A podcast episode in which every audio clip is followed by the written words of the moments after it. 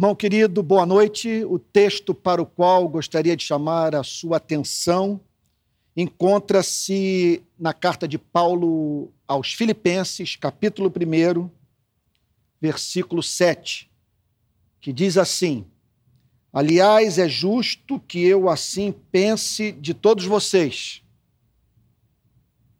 porque os trago no coração, seja nas minhas algemas, seja na defesa e confirmação do Evangelho, pois todos vocês são participantes da graça comigo. Verso 8: Pois Deus é testemunha da saudade que tenho de todos vocês no profundo afeto de Cristo Jesus. Paulo considerava ajustável as exigências da justiça que seu coração respondesse com gratidão a Deus, às iniludíveis manifestações da graça divina na vida dos membros da igreja de Filipos. Aliás, é justo que eu assim pense de todos vocês, diz o grande apóstolo. Então, a verdade que salta aos olhos nessa primeira frase do verso 7 é a seguinte: que quem vê o milagre do poder salvador de Deus na vida de uma igreja local e não se regozija com a visão, vamos assim dizer, de uma igreja florida, está em desconexão com os sentimentos dos crentes verdadeiros, dos anjos e do próprio Deus. Sua gratidão, a gratidão do apóstolo Paulo, tinha um fundamento intelectual objetivo. Os filipenses deram um testemunho crível da sua conversão e consequente compromisso com a proclamação do evangelho. Portanto, a avaliação que o apóstolo Paulo fazia quanto à autenticidade do testemunho da igreja de Filipos não era ingênua. E nós temos sido, infelizmente, ingênuos no Brasil. Julgamos que pelo fato de uma pessoa ter sido batizada, ser encontrada num culto de adoração a Deus com as mãos levantadas. Se dizer conservadora para alguns, se dizer progressista, seja sinal de novo nascimento. Nós estamos estendendo a destra da comunhão para pessoas que não têm dado um testemunho crível de novo nascimento havia uma igreja verdadeira em Filipos, cujo testemunho de fé encantava o apóstolo Paulo. Então, a sua relação com a igreja de Filipos o atingia na medula do seu ser. Ele fala de um sentimento baseado no lugar de onde promanam as nossas afeições, decisões, percepções espirituais. Ele diz que os trazia no coração. Então, que beleza de quadro! Um apóstolo, um homem possuidor de discernimento de espírito, que não mantinha relação ingênua, ingênua com a igreja e que, a partir de evidências palpáveis de novo nascimento, podia manifestar na presença de Deus a sua gratidão em razão da operação na, da sua graça na vida de homens e mulheres. Assim, portanto, pastores e igrejas deveriam se relacionar. É possível que uma igreja seja movida por entranháveis afetos de amor. E nós temos à luz dessa passagem, de crer nessa obra da graça de Deus. Os dias são difíceis. Parece aos nossos olhos que nada é real na vida das igrejas do nosso país. Temos a instituição com seus prédios, tecnologia, legislação, funcionários, conta bancária, mas sentimos a falta de algo orgânico, visceral, espontâneo, capaz de nos remeter para o contato com pessoas diante das quais nos desarmamos devido à sua bondade. O que esse verso deseja nos ensinar é que é possível termos uma igreja real. O apóstolo Paulo amava com amor complacente a igreja de Filipos. Ou seja, ele sentia prazer no que via. E não havia como o grande apóstolo não expandir o coração para receber os seus irmãos filipenses, tornando assim a sua felicidade conectada à felicidade da vida daquela igreja. É por esse sonho que você e eu, que não conseguimos desconectar a nossa vida da igreja, devemos lutar. Duas emblemáticas expressões de compromisso real de fé com o Evangelho do Filho de Deus podiam ser encontradas pelo apóstolo Paulo na vida dos cristãos de Filipos. São essas duas evidências que se constituíam na base de um louvor a Deus não ingênuo pela vida de uma igreja local. Primeiro lugar, Paulo destaca o fato de que eles tiveram, de que eles estiveram ao seu lado por ocasião do seu aprisionamento. Vamos lá de, de volta para o verso 7 de Filipenses 1. Aliás, é justo que eu assim pense de todos vocês, porque eu estrago nas minhas entranhas, no coração, seja nas minhas algemas, seja na defesa e confirmação do Evangelho. O apóstolo Paulo, portanto, está destacando o fato de que os filipenses, a igreja de Filipos, aqueles irmãos estiveram ao seu lado por ocasião do seu aprisionamento. A igreja de Filipos, portanto, não abandonou o apóstolo Paulo no seu pior momento. Havia um veredito dado pelo poder político. Paulo era um agitador, alguém que perturbava a ordem pública. Nessas ocasiões, permita-me dizer, eu digo por experiência própria, muitos são levados pela opinião dos que a uma só voz levantam-se para acusar e desqualificar o ministro do Evangelho a duvidar da sua integridade. Nessas horas, é difícil mensurar a gratidão por aqueles que, na hora da mais alta prova, ficaram do lado do que teve que pagar um altíssimo preço em razão da sua fidelidade a Cristo.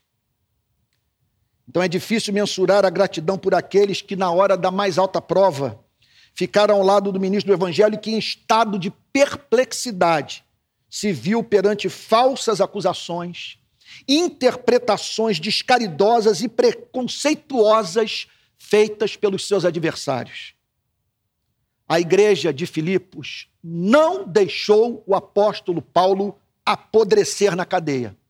O sustentou com oração, ofertas e solidariedade. E o apóstolo Paulo considerava esse amor experimentado no momento da mais alta prova da sua atividade missionária como um sinal evidente de que aquela comunidade era composta por homens e mulheres regenerados. Mas em conexão a, isso, havia uma segunda evidência de que a igreja de Filipos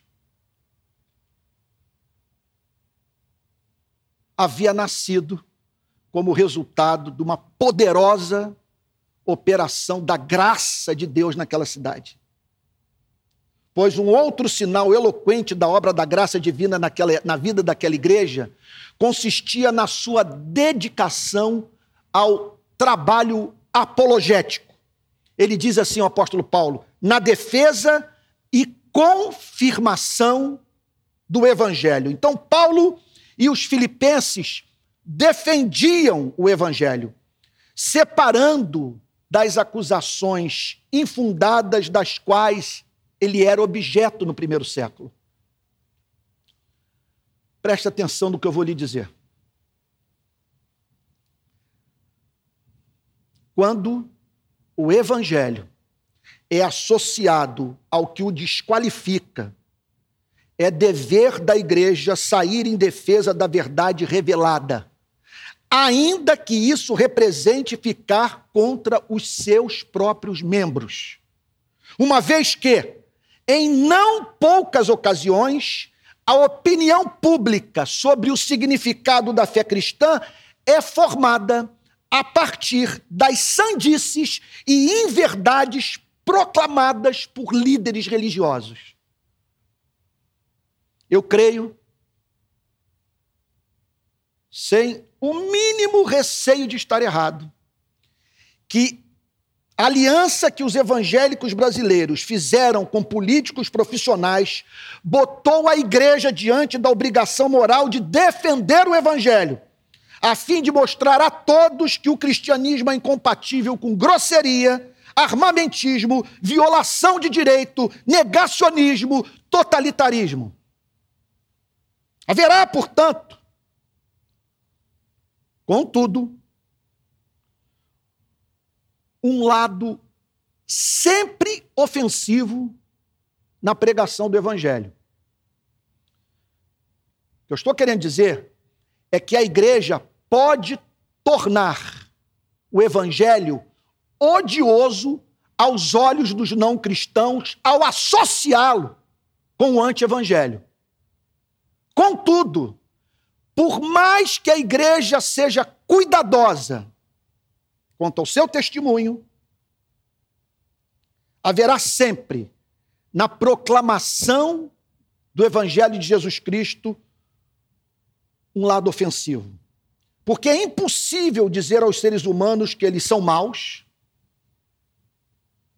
e isso a partir da apresentação objetiva das suas maldades, anunciar o juízo vindouro sobre aqueles que resistem à ordenação divina e não causar muita indignação.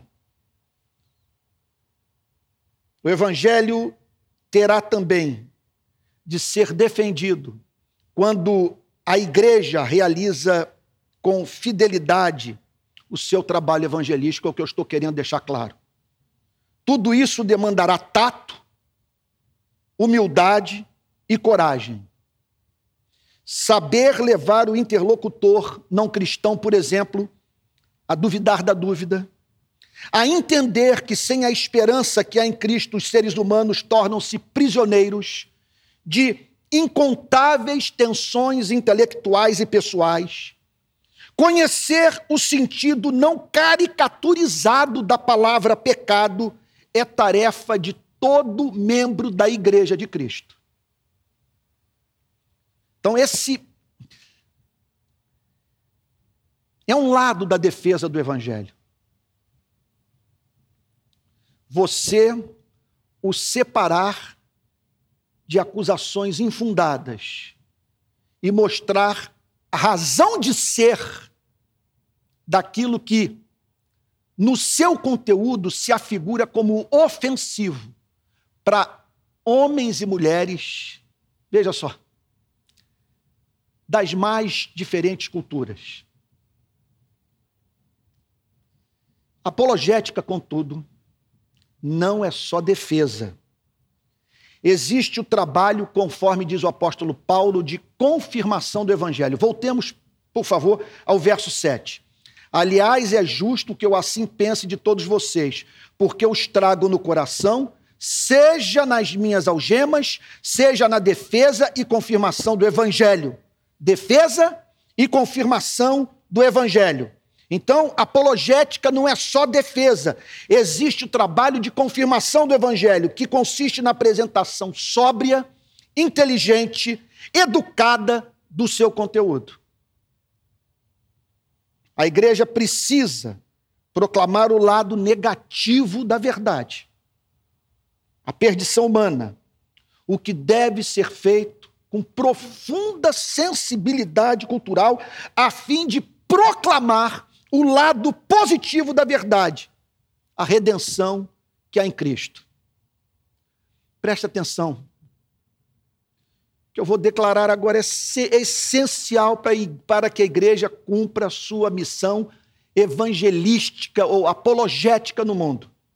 O ser humano carece do diagnóstico que o fará ter interesse pela cura da sua doença. Esse diagnóstico tem que ser feito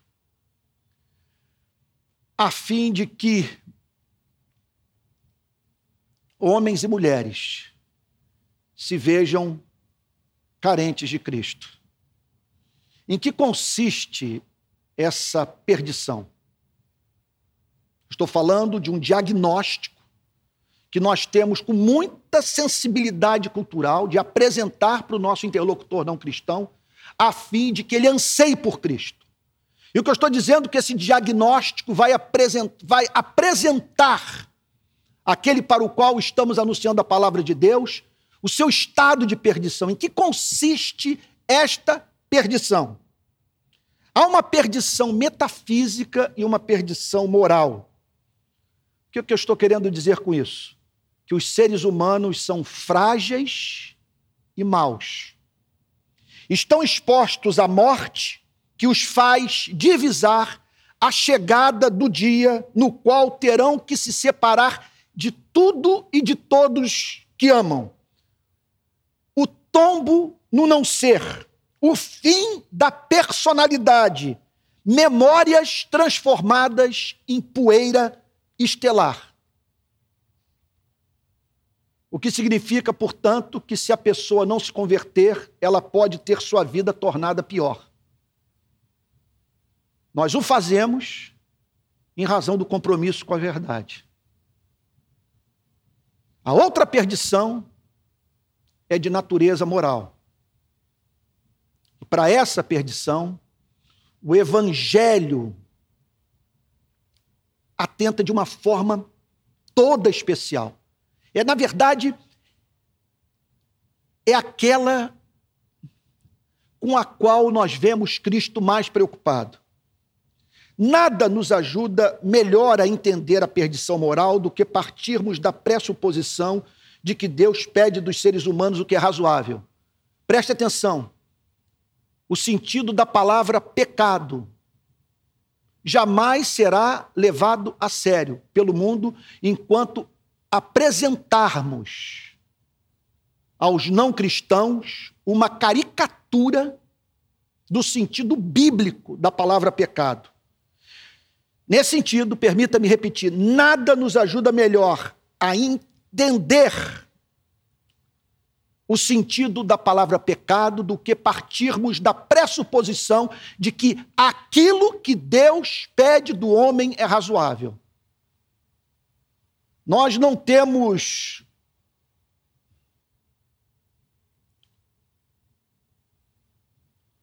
o perverso ou o incerto, ou ao, o, o, o, o neuroticamente meticuloso.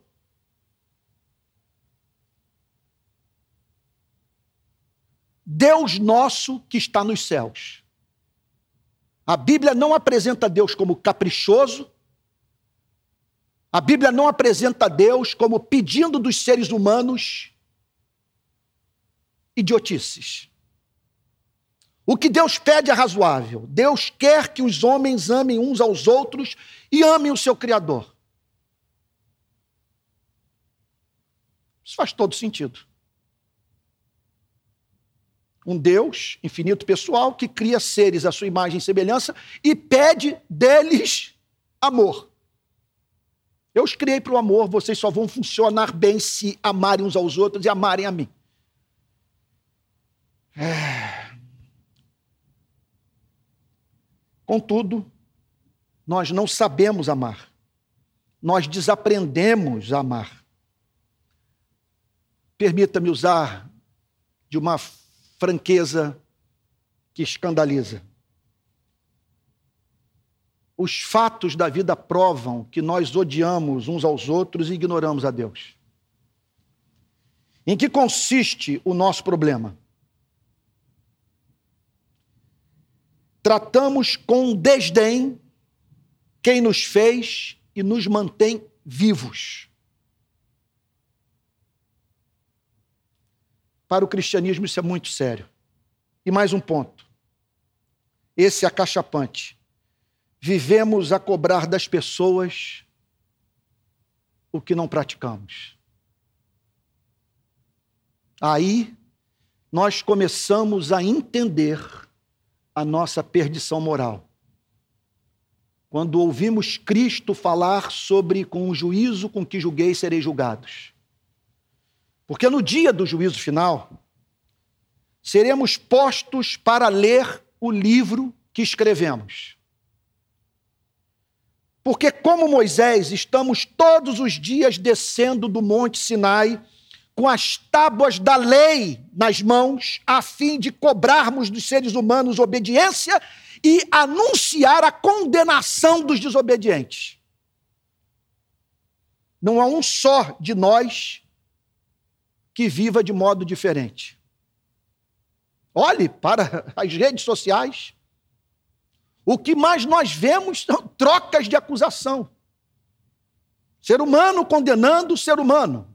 Aí então o conceito de lacração, de cancelamento, de destruição da imagem pública de uma pessoa. Nós somos assim seres morais. Naquele dia, ouviremos, preste atenção, naquele dia, qual dia?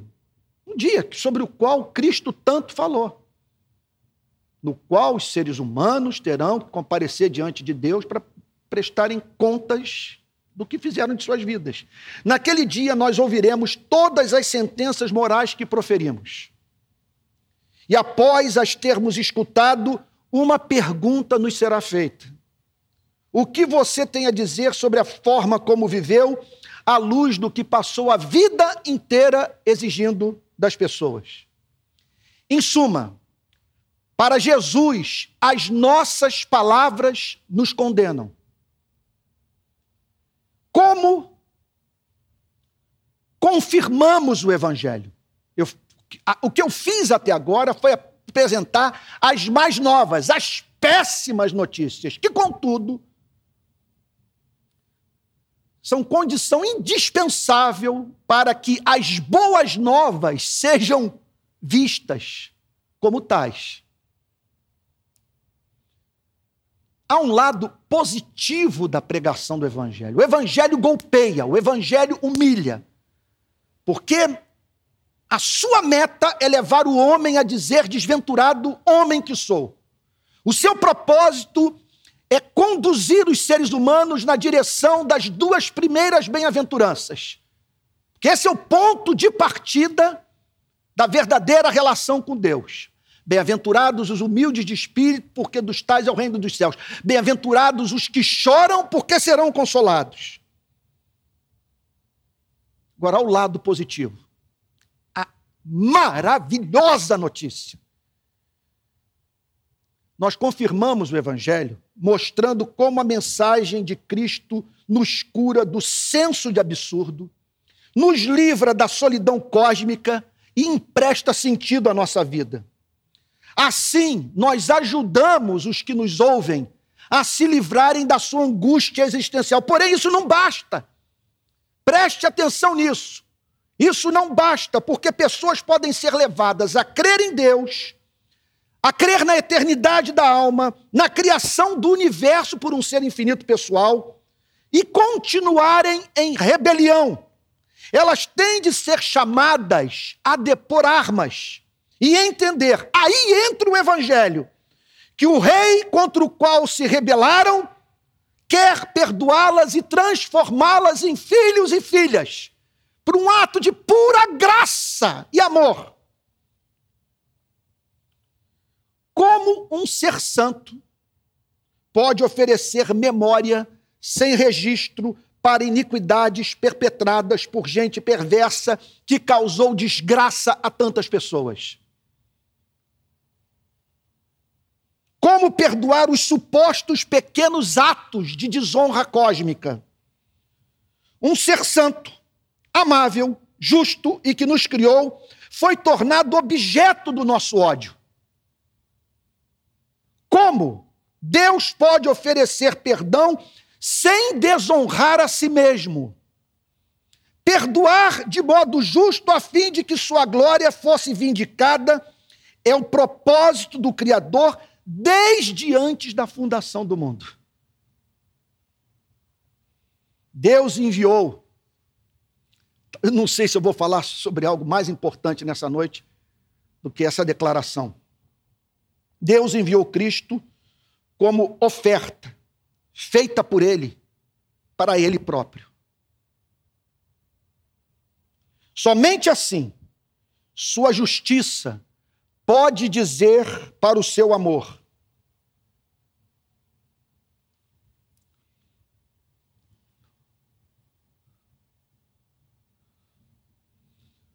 o seu anelo por perdoar malfeitores pode ser satisfeito de maneira justa.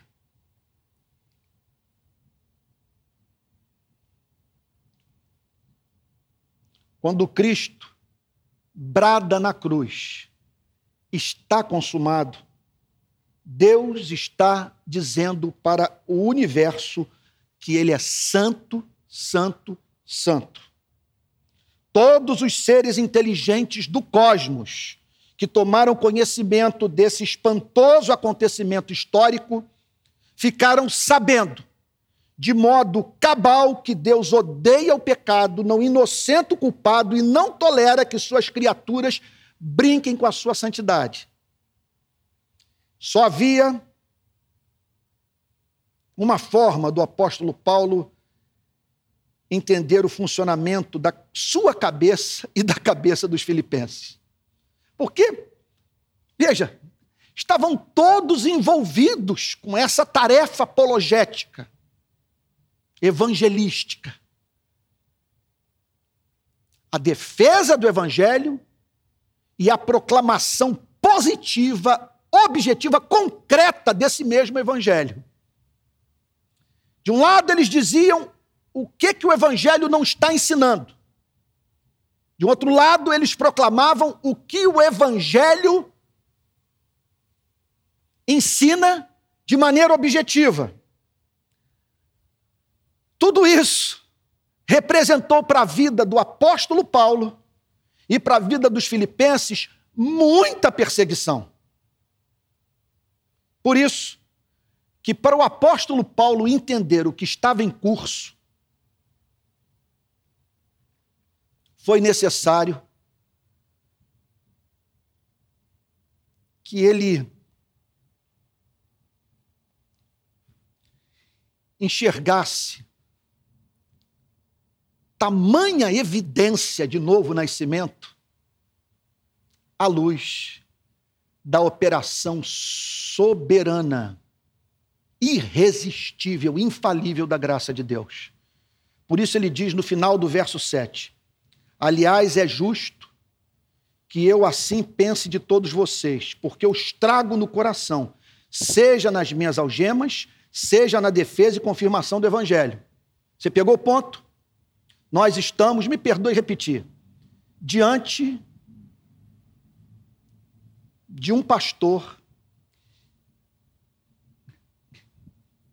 nada ingênuo que, a partir de evidências, passou a considerar uma igreja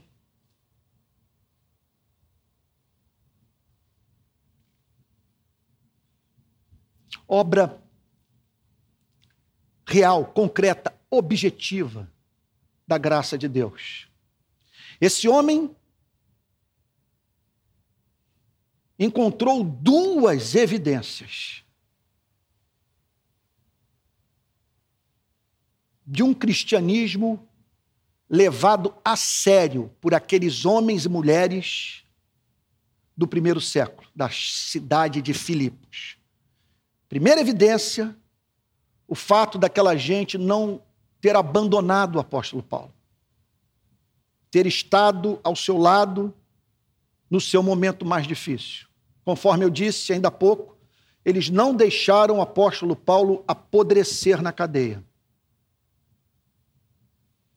Mas não apenas isso. Causava encanto no apóstolo Paulo ver o compromisso daquela igreja com a proclamação do evangelho. E em dias que o cristianismo estava se estabelecendo, sem o apoio do Estado, tendo que enfrentar o paganismo do primeiro século, a oposição do judaísmo farisaico e da filosofia grega. Naqueles dias, encantava o apóstolo Paulo ver os seus filhos espirituais defendendo e confirmando o evangelho. E mais do que isso, Paulo sabia que o preço que ele estava pagando era o preço em que, em alguma extensão, os crentes de Filipos estavam pagando também. E por isso, ele foi levado a dizer: É justo que eu assim pense de todos vocês, porque os trago no coração, seja nas minhas algemas, seja na defesa e confirmação do evangelho, pois todos vocês são participantes da graça comigo. Só havia uma forma do apóstolo Paulo entender o funcionamento da sua cabeça e da cabeça dos cristãos filipenses. Todos foram objeto dessa ação irresistível da graça divina. Como entender esse punhado de gente vivendo em amor, pronta para ser presa, disposta a ser menosprezada pelo mundo, andando pelo planeta a fim de anunciar a mensagem que lhe queimava os ossos. Só a graça para explicar o fascínio da igreja pelo evangelho. Mais do que isso, não se trata apenas da defesa de uma cosmovisão. Não, mil vezes não. A graça faz com que a igreja proclame uma pessoa, Cristo, eterno Filho de Deus.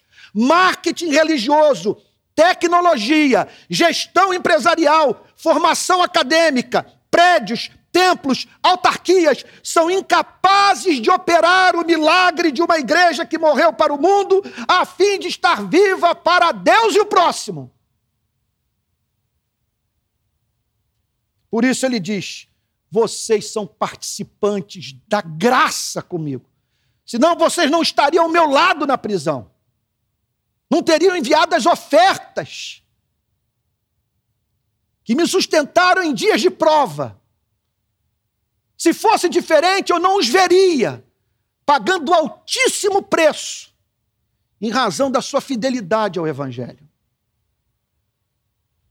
Verso 8. Pois Deus é testemunha da saudade que tenho de todos vocês no profundo afeto de Cristo Jesus. Paulo chama Deus como testemunha. Quem conhecia melhor o seu coração do que ele próprio, o apóstolo Paulo? Qual ser humano, contudo, podia ter acesso ao interior da sua alma? como tornar perceptível o que escapa aos olhos. Percebe-se nesse verso 8 um profundo anseio por parte do apóstolo Paulo por convencer a todos do imenso amor que ele sentia pela igreja. Ele diz: Eu não tenho como lhes mostrar as minhas entranhas. Apelo para a existência objetiva de Deus, para a sua santidade, para o temor que lhe é devido, a fim de lhes dizer que ele sabe do quanto a vida de vocês é preciosa para mim. Assim a igreja deveria viver.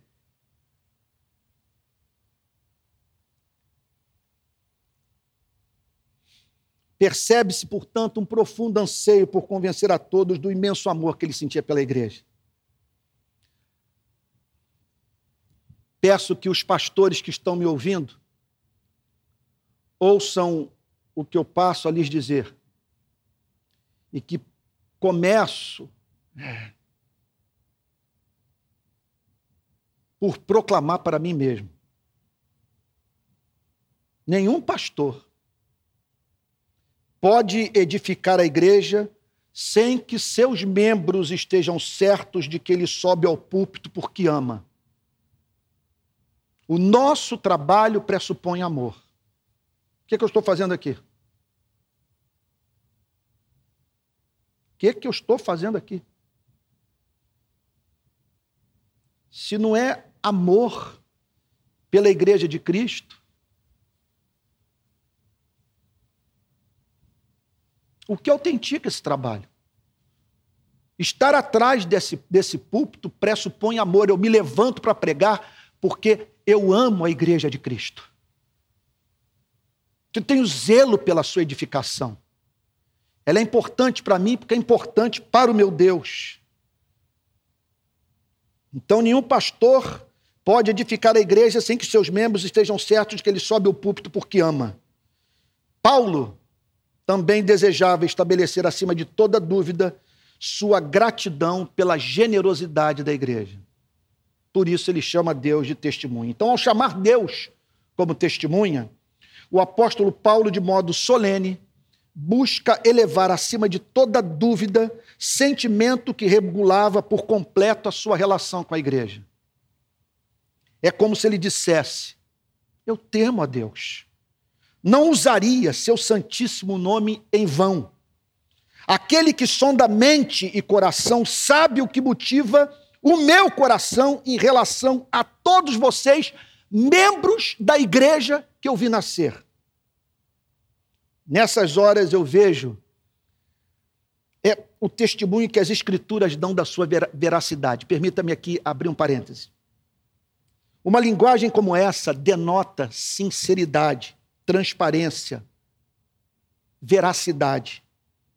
Ele não continuaria a ensinar-lhes o evangelho se não estivesse certo de que, apesar de todos os, tran os transtornos que o evangelho lhes causava por atrair ódio e perseguição, o conteúdo da sua mensagem era a mais pura manifestação das intenções de Deus para a vida humana. Paulo declara a falta que o contato com os cristãos de Filipos causava ao seu coração. Isso é lindo. Vou repetir a leitura do verso 8. Pois Deus é testemunha da saudade que tenho de todos vocês no profundo afeto de Cristo Jesus. Havia, portanto, por que, que ele queria o reencontro? Porque ele queria novamente ver aquela igreja que havia sido plantada por ele, porque havia em seu coração o desejo de encontrar Cristo neles. Olha, não é pieguice o que eu vou dizer. Se eu sou crente, você é cristão, quando nós nos encontramos o Cristo que habita em mim tem um encontro com o Cristo que habita em você.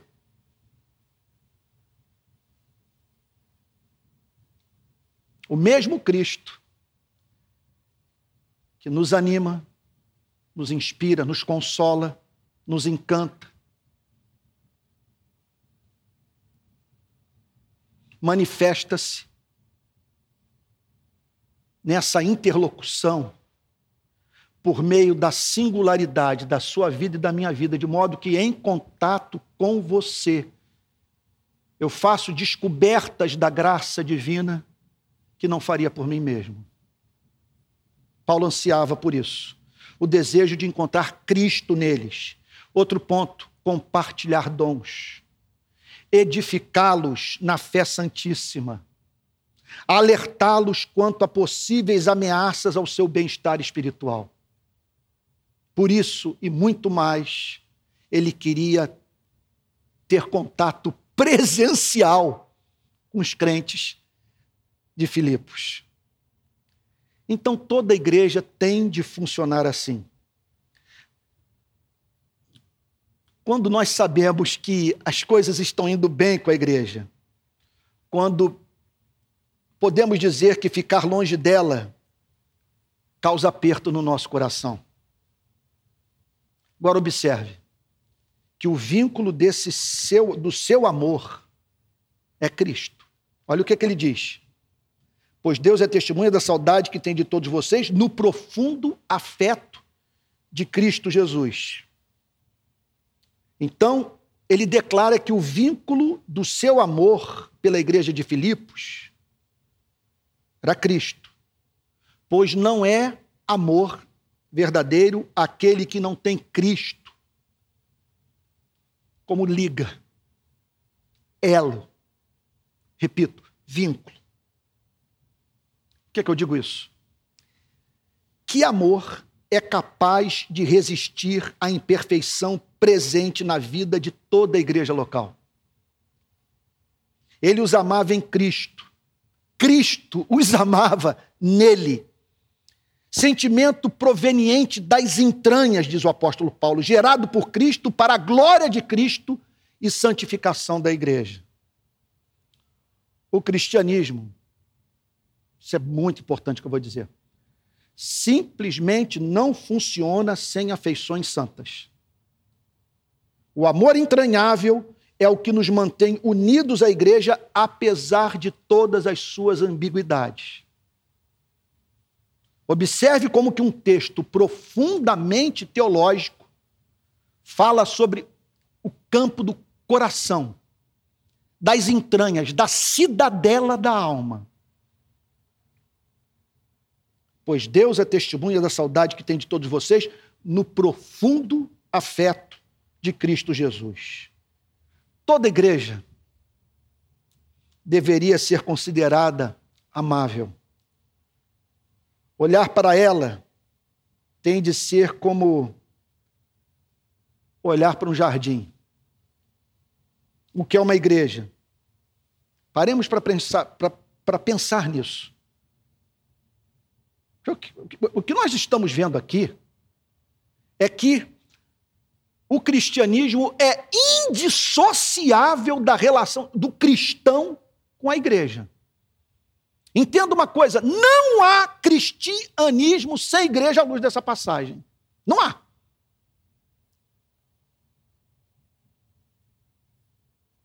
Bom, e o que a igreja tem de especial? A igreja é a comunidade, simplesmente a comunidade dos redimidos. É comovente observá-la em funcionamento. Homens e mulheres que se arrependeram das suas iniquidades. Só de pensar nessa gente, nós já deveríamos ficar comovidos. Pare para pensar na existência, nesse planeta perverso, de pessoas que choraram pelas suas iniquidades, que choraram pelas suas imperfeições morais, que se, que se viram num grau maior ou menor partícipes de todas as injustiças presentes nesse planeta. Você imagina essas pessoas, então, diante da lei de Deus, correndo para Cristo em busca de redenção, arrependidas dos seus pecados e oferecendo seus corpos a Cristo para nunca mais viverem a espécie de vida que viveram e que, de uma forma ou de outra, contribuiu para a formação desse caos no qual nós nos encontramos.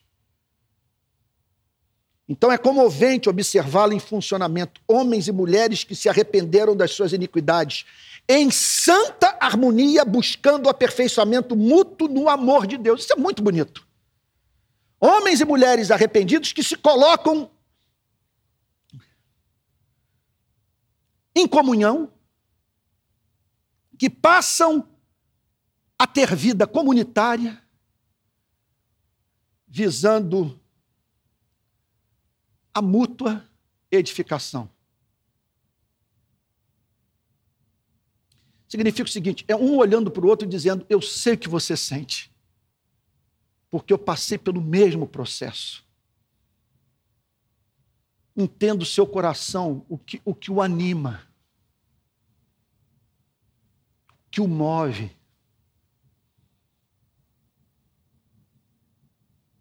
Sei por que você é cristão. Eu entendo. Compreendo a sua fome e sede de transcendência.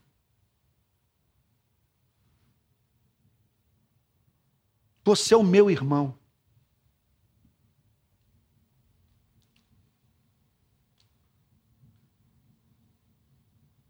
Eu me identifico com você. Porque você e eu somos portadores da mesma doença.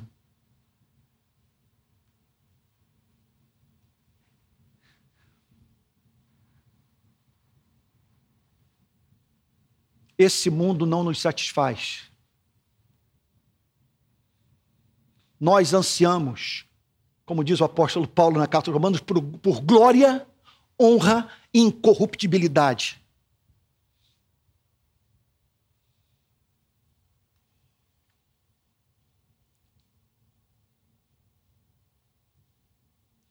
Tudo isso é muito bonito. Por isso nós deveríamos lutar. Agora, jamais teremos isso. Vou repetir o que eu já devo ter falado duas ou três vezes nessa exposição.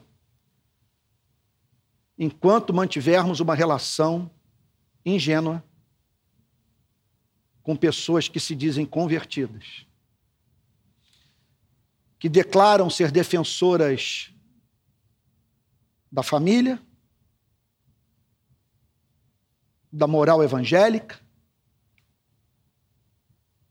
afirmam crer em Deus,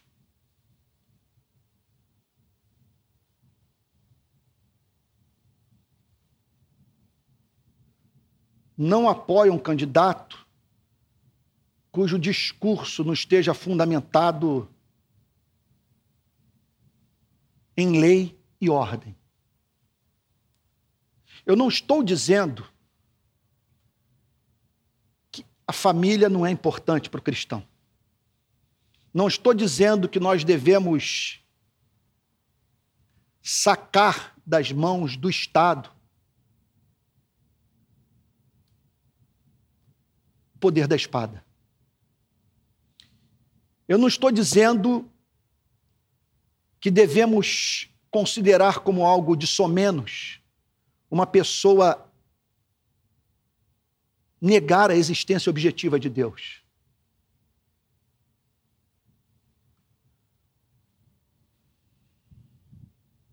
O que eu estou dizendo é que uma pessoa pode verbalmente professar compromisso com a família, com Deus, com os valores conservadores, com defender a pátria, a república e não ter nascido de novo.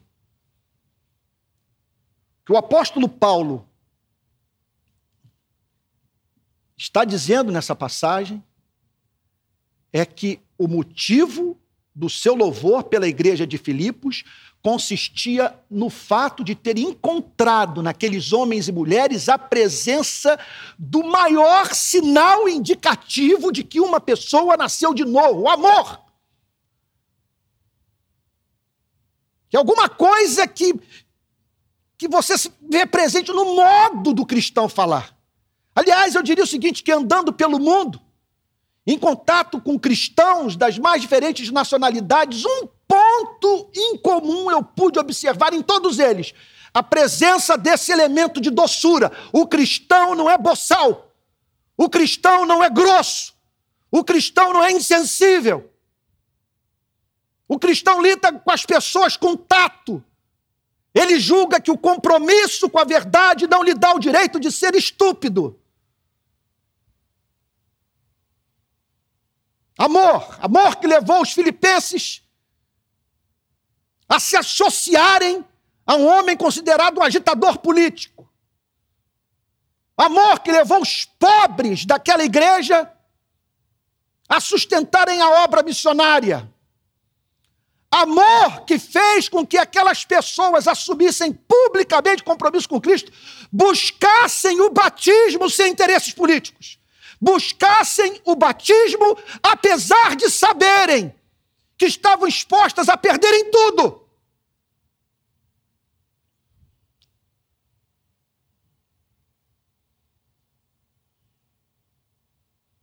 Gordon Fee, excelente comentarista bíblico, ressalta o fato de que a emoção do apóstolo Paulo fluía da sua teologia. A teologia tem a ver com o evangelho, o qual tem Deus como fonte e sustentador. Aqueles que amamos em Cristo pertencem a Deus. Qual é o, o fundamento da ética cristã? O ponto de partida. o grande alicerce que sustenta o prédio inteiro dos nossos valores morais. Amar a Deus e amar a tudo que Deus ama. E Deus é revelado nas Escrituras como ensandecido de amor pela igreja.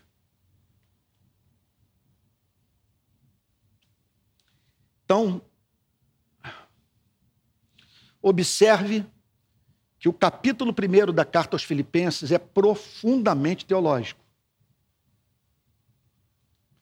Apela à mente.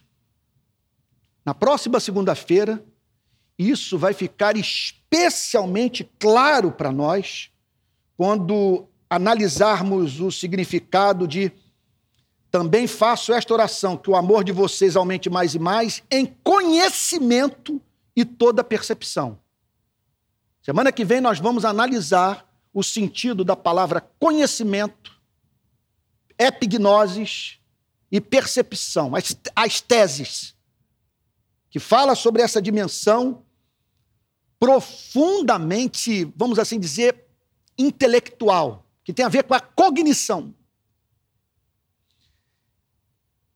que chama o convertido para pensar. Então, tão presente no cristianismo. Mas essa passagem fala sobre as entranhas, fala sobre as afeições, fala sobre o coração. Mostra, portanto, a importância de haver uma harmonia entre ortodoxia e ortopraxia. Fala da importância, portanto, de não eliminarmos em hipótese alguma o elemento doutrinário da fé cristã. Contudo, entendendo que teologia sem Deus é testemunha da saudade que tenho de todos vocês no profundo afeto de Cristo. É teologia morta. Portanto, essa passagem nos chama para fugirmos da ortodoxia sem amor. Que é tão mortal quanto a heterodoxia sem amor. Então nós temos a ortodoxia sem amor e nós temos a, a, hetero e, nós temos a heterodoxia sem amor. O que, que eu estou querendo dizer com isso? Aquela falha por não viver à altura do que conhece enquanto essa falha por manter um sistema de pensamento que não permite que se viva à altura do amor. Então é possível nós sermos ortodoxos e mortos, ortodoxos e não entendermos essa linguagem que para muitos, para muitos se afigura como piegas. Agora, é possível, por termos trivializado a doutrina, de não termos aquela espécie de amor que flui de um sistema de pensamento que, devido à sua beleza, à sua simetria, o seu valor leva os seres humanos a amarem uns aos outros e viverem para a glória do seu Criador. Gostaria de encerrar, que eu vou te dizer, se nesses dias tão confusos no nosso país, né, da tão propalada polarização, você se decepcionou tanto com a igreja, a ponto de estar agora pensando em romper em definitivo com ela. Contato com esse texto mostrou que você e eu vamos ter que encontrar uma forma de administrarmos essa crise, de modo que não venhamos a descartar a igreja das nossas vidas. Como alguém já disse, a igreja não salva, mas é o lugar dos salvos.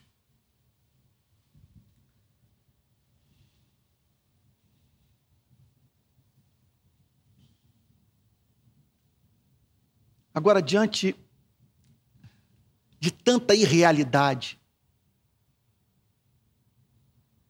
porque certamente,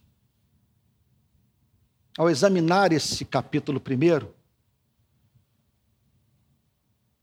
você está sendo levado a formular a mesma pergunta que eu fui levado a formular quando mergulhei nos detalhes, nas minúcias, nas entranhas dessa passagem. Por que estamos tão distantes de tudo isso? Eu gostaria de apresentar algumas razões. Só vou mencionar os pontos sem descrevê-los, sem aplicá-los. Mas que fique aí como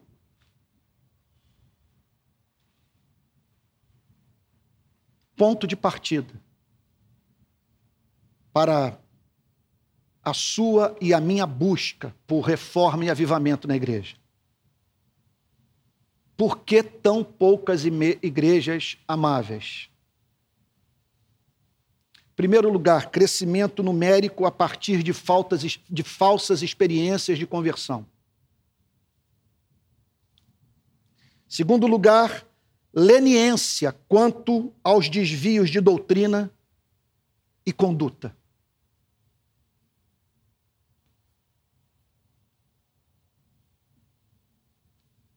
Permita-me fazer uma breve aplicação. É chegada a hora de nós, pastores, disciplinarmos membros das nossas igrejas que estão usando de modo absolutamente carnal as redes sociais. Que estão tratando de maneira pública o que deveria ser abordado com santo temor, em secreto, a fim de não arruinarmos a reputação, a imagem pública dos nossos irmãos em Cristo. A ausência de uma atmosfera de oração. Sem a mínima dúvida, isso milita contra vamos dizer, aquelas práticas que tornam a igreja amável aos nossos olhos. Ortodoxia morta, nos darmos por satisfeitos pelo fato das pessoas terem se tornado, por exemplo, calvinistas, ou subscreverem a confissão de fé de Westminster ou lerem os puritanos. Não está me dizendo nada. Nada. Os demônios são excelentes teólogos. Contudo, não amam a Deus. Outro, outra tragédia. Cercas altas mas pasto pobre. Resumindo, crescimento numérico a partir de falsas experiências de conversão, leniência quanto aos desvios de doutrina e conduta, ausência de uma atmosfera de oração, ortodoxia morta, cercas altas, mas pasto pobre, desfiguram a imagem de qualquer igreja. Mas eu não vim aqui hoje para desanimá-lo, nem para apresentar tão somente esse diagnóstico negativo. Eu vim, eu vim para lhe dizer, à luz dessa passagem, a partir de sólida base escriturística, que a igreja é viável e por ela nós devemos lutar. Que Deus o abençoe em nome de Jesus.